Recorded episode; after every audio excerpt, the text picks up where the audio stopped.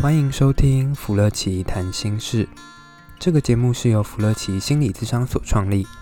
在这里你会听到咨商所的心理师们一起分享咨商过程中的所见所闻，也聊一聊心理学的专业知识与概念。让我们一起跟着心理师走进心理学有趣而丰富的世界吧。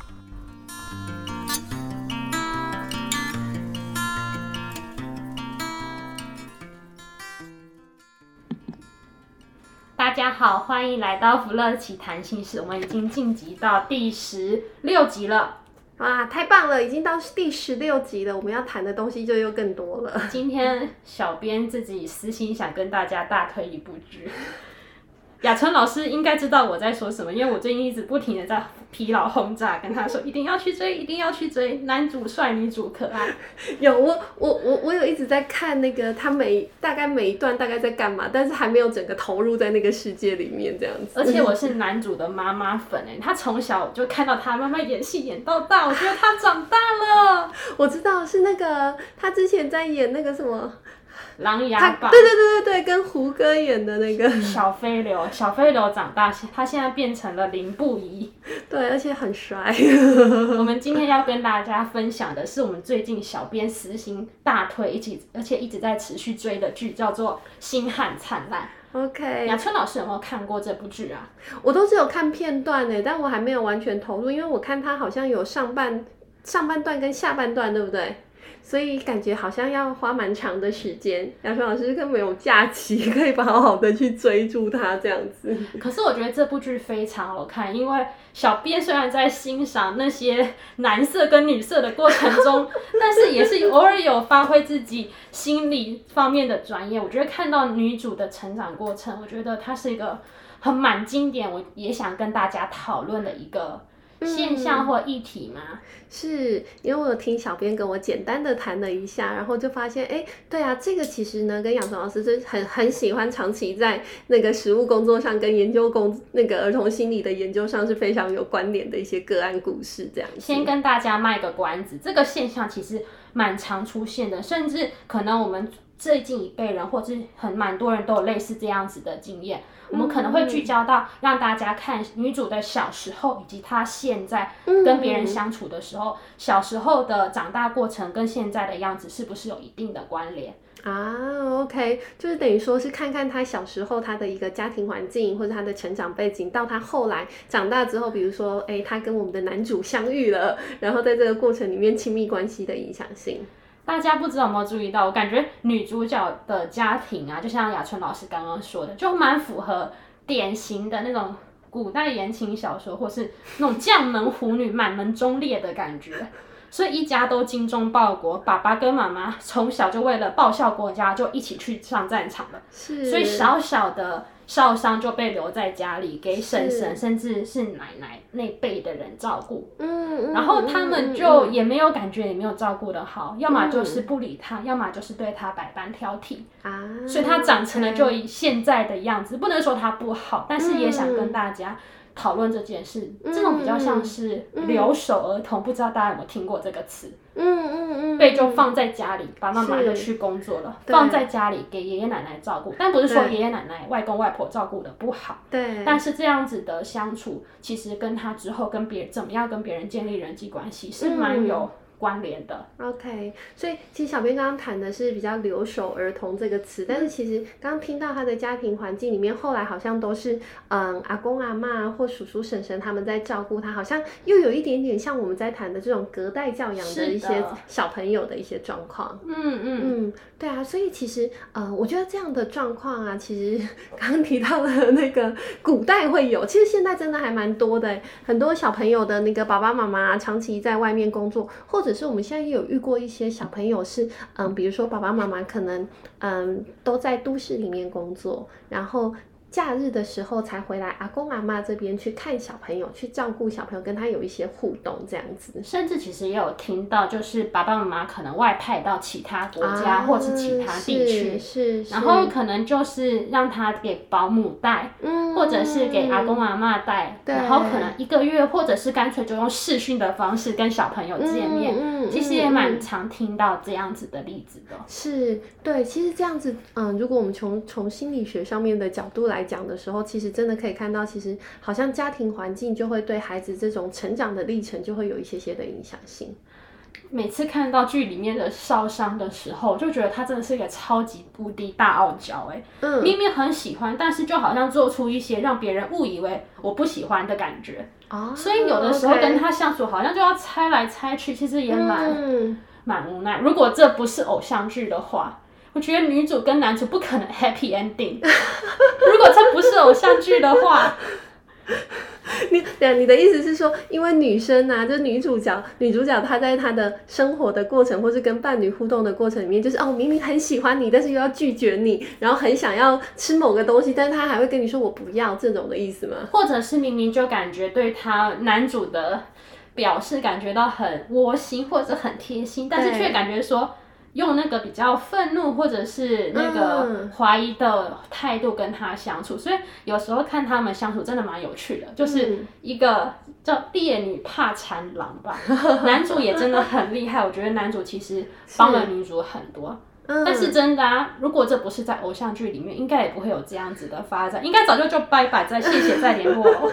你的意思是说，其实好像听起来是这个女主角她没有办法很真实的去表达她内心的感受，就是哎、欸，我很喜欢你，应该要言行一致的，就是让对方去得到一个嗯很直接的去回应，或者是让对方清楚你的情意的意思。但是好像在那个嗯想要靠近却又不敢靠近，然后明明要靠近又把对方推开的这种来来回回的过程里面，你觉得对亲密关系来说是一个很大的折磨跟很大的考验？对啊，不觉得很矛盾吗？嗯，因为感觉其实因为我们在看的过程中，都会有一些内心戏的独白，就可以看到男主角跟女主角，特别是在女主角在独自独白的时候，就觉得他怎么差这么多，这么多的不一致出现，嗯嗯，嗯，就真的蛮辛苦的。然后，嗯，我觉得男主其实。也蛮有功力的，嗯，可以让这样子的关系就可以维持在，就是维持的稳定的维持下去。OK，嗯，所以其实我觉得，其实像刚刚小编在提到的这个部分呢、的确，嗯，我们在心理学上或者是在孩子的一个成长的历程里面，的确也蛮多看到这样类似的状态。比如说，就像这个女主女主角好了，她好像面对于她最在乎的爸爸妈妈是都不在身边的，或者是诶，她回来了之后又要离开了，那到底这个关系的那个不稳定性，其实就会去影响到她对人的信任感。对啊，那个不安全感其实是还蛮高的。其实很难想象，因为其实到最后，其实女女主她都是在妈妈或爸爸不在身边的时候，才敢偷偷的说出其实她对他们的感受以及感情。嗯，是不是想要推开的？反而是其实她真的好想要跟他们在一起，啊、但是她很苦恼于她没有一个方法，或者是她不知道该怎么样跟他们在一起。嗯嗯，而且这样子的不知道该怎么该跟别人相处，不止在对家人，甚至对于。友谊其实女主角真的看不到有什么朋友，嗯、是以及男主角的部分这样子的相处，好像遍及了所有跟他互动的人事物。嗯，也就是听起来是从他跟他的家庭，就是他的原生家庭的父母的关系，已经慢慢的去影响到他跟他的朋友的互动，还有去影响到他跟他伴侣的互动。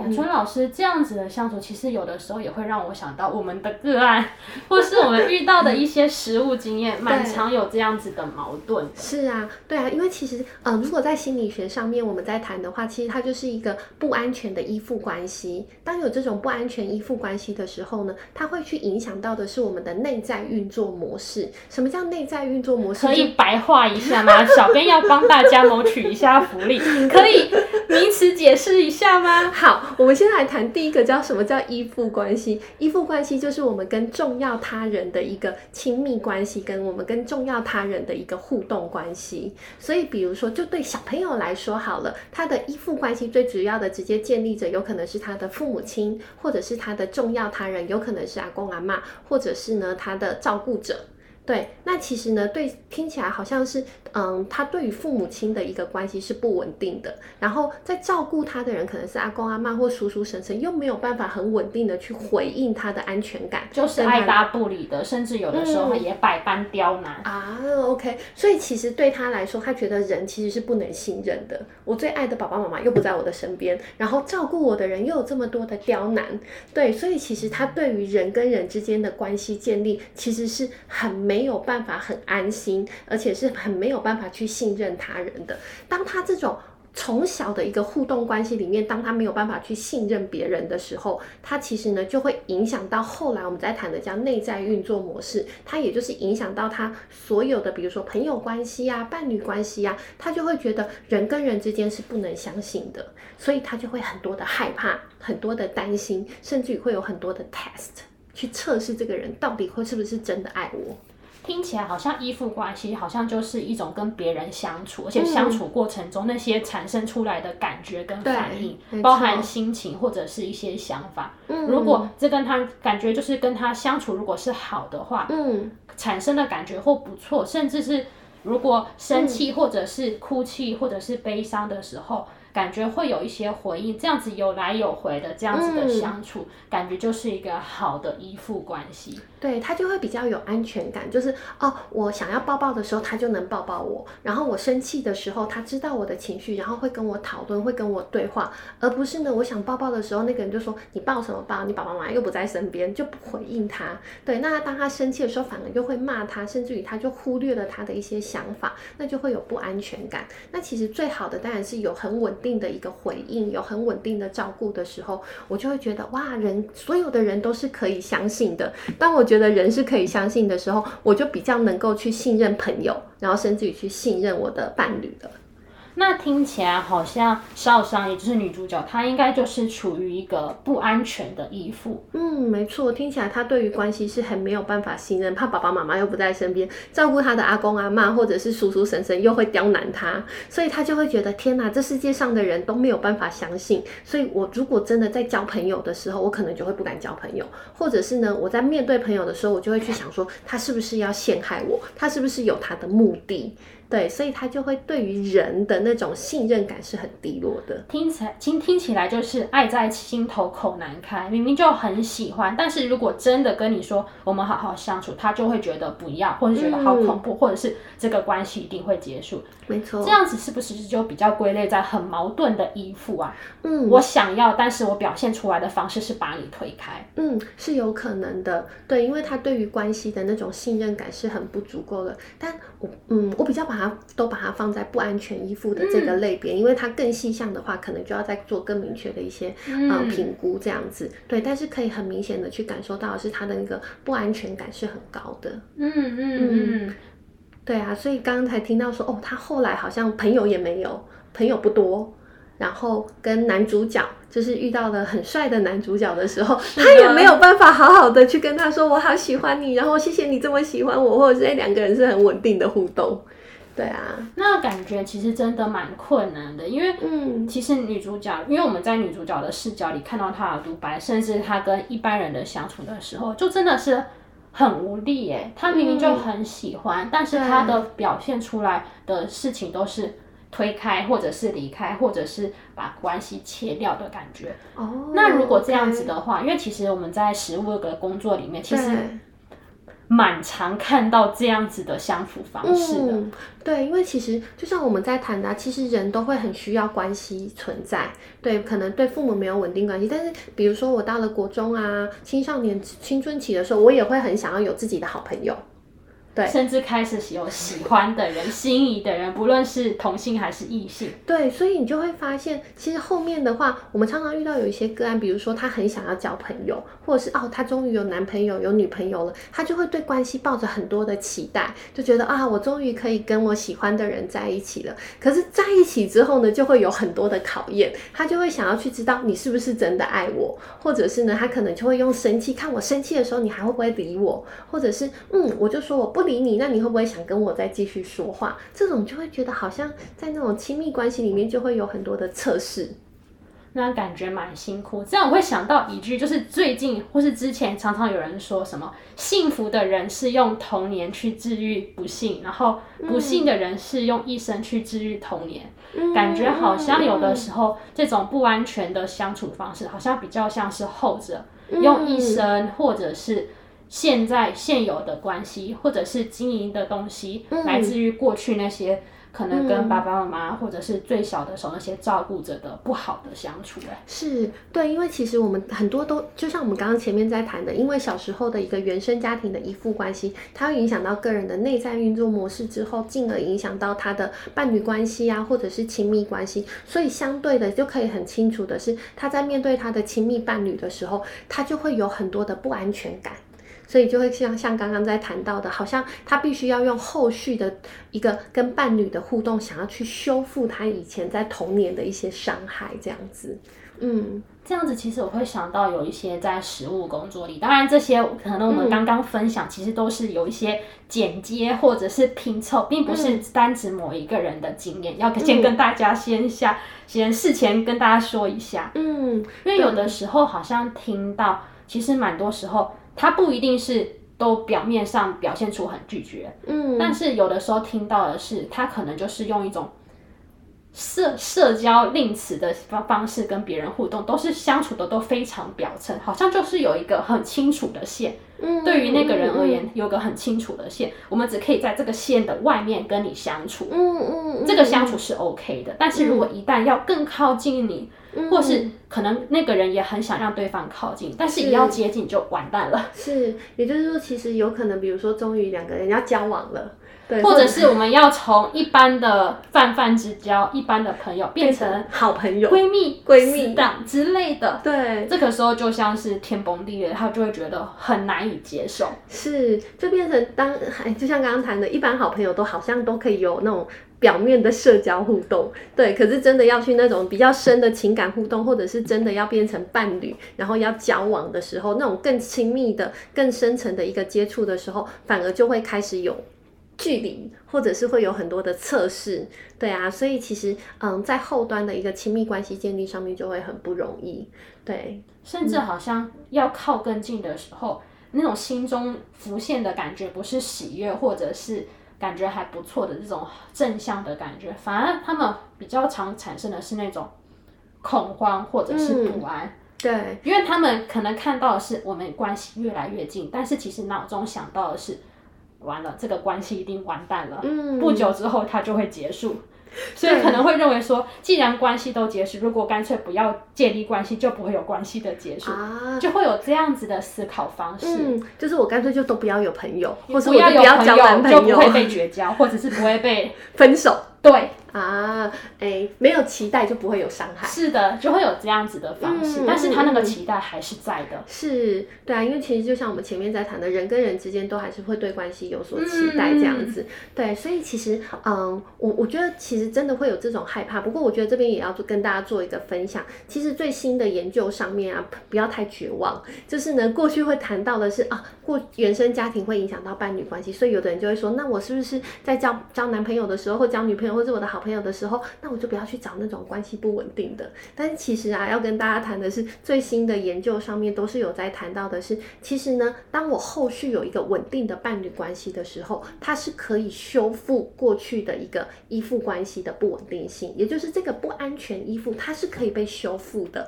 而且呢，也有机会去未来建立自己稳定的亲密关系，安全依附，或者是它是有机会去结交到稳定的伴侣。或者是幸福的婚姻，它都是会有可能存在的。那那这样子，可能大家都松了一口气。我应该不会注孤生吧？就是注定孤独一生，简称注孤生。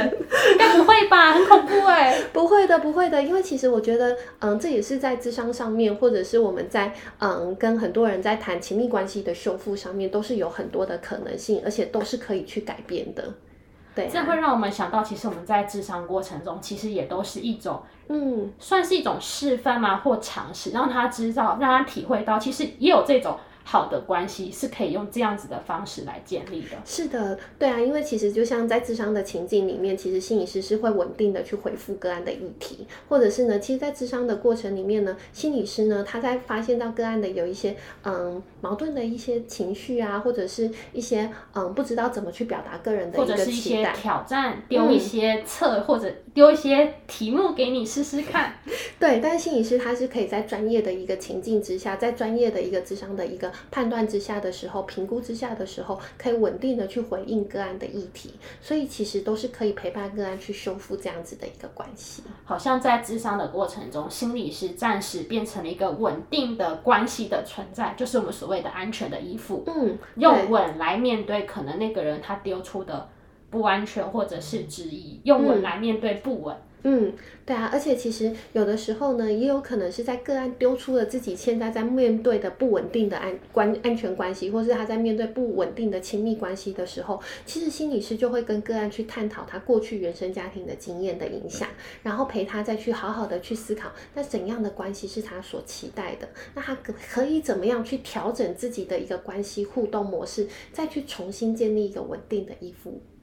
我们会在里面，其实我们会让大那个。当事人先在这样子的嗯。关系或者这样子的状态停留一下下，是、啊，因为有的时候蛮常看到是，其实个案他们都好聪明，遇到这样子他们就立刻跳开，嗯，所以不断的无限重复。对。所以我们会在这个样子的环境，或者是这样子的关系里面，让他来想想看。这种有也时候，有时候也会让个案想想看，这样子的感觉，或者是这样子的相处，会让你联想到哪一段跟别人的相处。嗯，对啊。其实刚刚在这个分享的过程里面，我就想到我一个个案的故事。他其实小的时候，他的嗯爸爸妈妈都不在自己的身边，所以他是阿公阿嬷照顾他。所以他慢慢的在成长的过程里面，他就会发现，嗯，我自己在交好朋友的时候，怎么没有办法就是很靠近。或者是哎，我在有我的女朋友的时候，我就会发现，我常常都在想，她是不是会离开我，所以他就有很多的担心跟很多的不安全感的存在。其实透过智商的历程里面，我们就慢慢的去看到他的原生家庭的时候，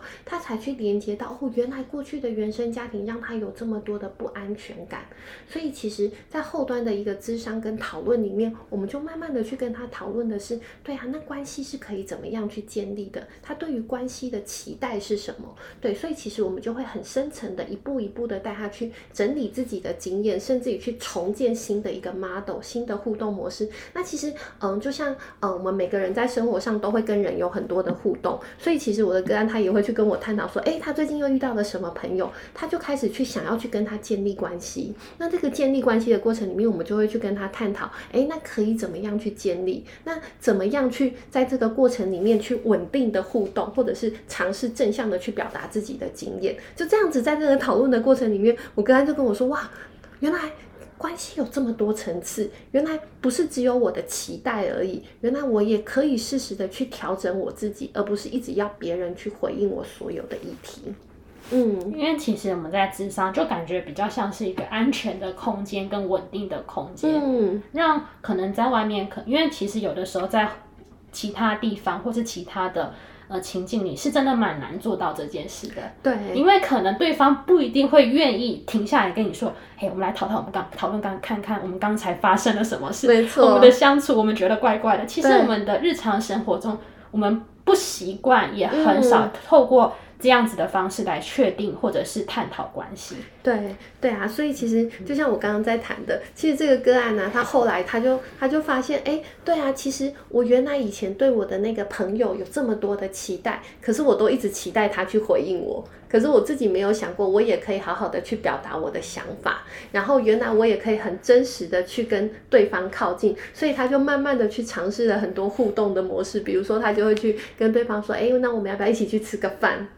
对，然后对方如果回应的时候，他就会开始很真实的去表达自己的想法，甚至于在这个过程里面，他也开始能够去，诶，遇到不同的人，找到不一样的话题。然后呢，就会发现哦，觉得其实朋友还是可以分不同的亲密程度的。然后他就会开始去做很多很多的在关系上面的讨论。所以他其实到后来，其实我们到这几次咨商的时候，他就会跟我说：“哎，其实我现在已经可以慢慢的去跟我的室友好好的相处。现在我好像可以跟我的同事好好的相处，而且我知道跟他们说什么话。那这个过程里面就一直在修复他自己的一个关系的议题。嗯，感觉关系不并不是。天生注定，或者是一世定终身，应该不会这样子。其实感觉有些关系，其实透过后天的部分，是可以慢慢的修复的。嗯。是啊，对啊，所以我自己就会，就这是我们在个那个智商情境里面看到的故事。但我也想问一下小编，就是呢，他们那个 少商后来跟那个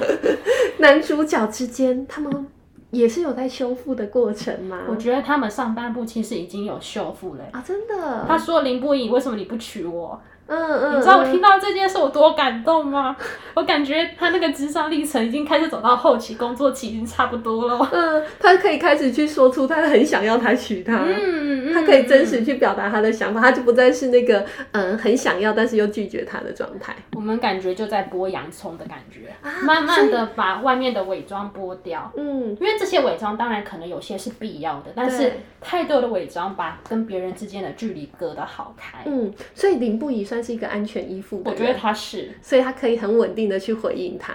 所以他把洋葱慢慢已经剥到。白色的部分了，应该可以这样说吗？嗯、白洋葱。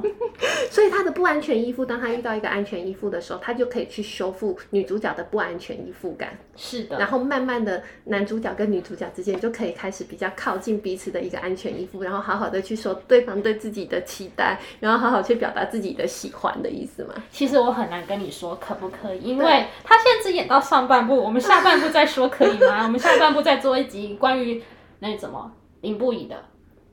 男男主感觉也蛮有戏的。对啊，而且我觉得其实这个留守儿童的议题上面有好多还可以再去探讨的。如果之后有机会，我们也可以再多聊一聊。因为留守儿童就是跟家庭的相处，其实可以衍生出非常非常多的议题，嗯、可以慢慢谈，而且离我们的生活非常非常的近。对啊，所以我觉得这也是很多爸爸妈妈也会遇到的是，哎，小朋友小的时候是阿公阿妈照顾，然后后来回到自己的身边，爸爸妈妈要再照顾他的时候，其实对爸爸妈妈来说也是一个再重新去思考怎么样去陪伴孩子的历程。雅春老师，我觉得这个我们也可以开一次的专辑，专门给那个那个女主角的爸妈看她怎么跟女女儿沟通。是啊，我觉得这个也非常的重要。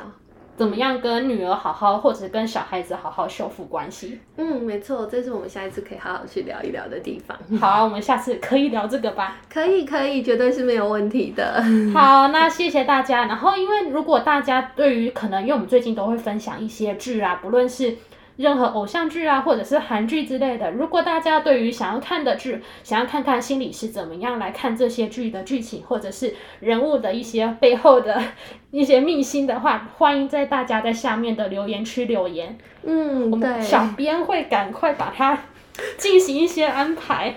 小编也会再多补一些剧进来，大家应该不会以为小编是只会在这样子，小编其实也有认真的做工作哦。那如果大家有什么想看或想讨论的议题，都可以欢迎在下面留言。那雅春老师，谢谢你今天跟我们的分享，谢谢谢谢大家，谢谢，拜拜，拜拜。